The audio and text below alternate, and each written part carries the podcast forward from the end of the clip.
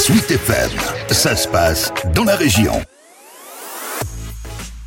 Après deux années sans festival en raison du Covid-19, Arsonic est de retour. L'événement musical ornais rassemble d'habitude à Briouze à chaque édition environ 20 000 personnes. Les 22 et 23 juillet prochains, l'événement fêtera ses 25 ans.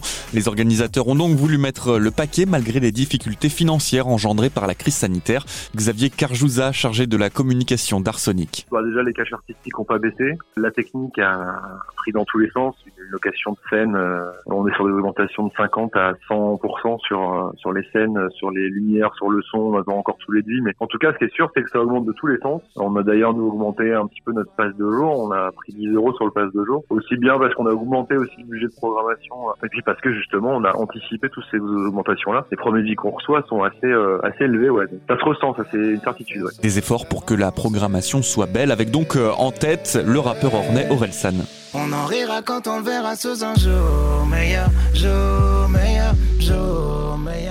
Et bien qu'avec le succès de son dernier album, Le Normand soit très demandé, les organisateurs ont réussi à l'inviter à Briouze. Orelsan, c'est un artiste qu'on essaye de faire venir à Briouze depuis euh, oula, au moins 5 ou 6 ans, je pense. Ça fait des années maintenant qu'on est identifié quand même dans les grands rendez-vous de l'été. Et puis, bah, euh, Orelsan est né à Alençon. C'est quelqu'un qui connaît bien le festival. Euh, C'est un artiste qui est énormément demandé. On est sur le week-end le plus chargé de l'été. Hein. Troisième week-end de juillet en Europe, c'est vraiment le week-end le plus demandé. C'est un beau cadeau aussi qu'il nous fait de, de jouer à domicile, comme on dit. On est très fiers de l'avoir. On est tous fans de son nouvel album et ça va être un grand spectacle. Un grand spectacle qui va obliger a priori les organisateurs à louer une scène plus grande que celle de d'habitude pour les besoins du show.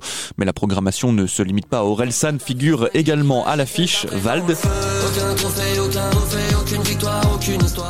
Skip the Use,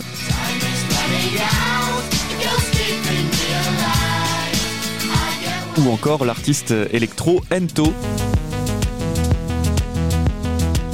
Bref, une programmation éclectique pour faire venir un public très large. Depuis euh, trois ou quatre ans, Arsenic euh, amortit tout juste euh, son édition en étant complet. On fait pas de bénéfices sur Arsenic, c'est pas l'objectif. On est une association à but non lucratif. Ce qu'on veut, c'est retomber sur nos pattes et puis euh, proposer la, la, la meilleure affiche qui soit au prix du pass le plus bas qui soit. Il faut qu'on fasse complet pour amortir le festival. Arsonic 25e édition, ce sera donc les 22 et 23 juillet à Briouze.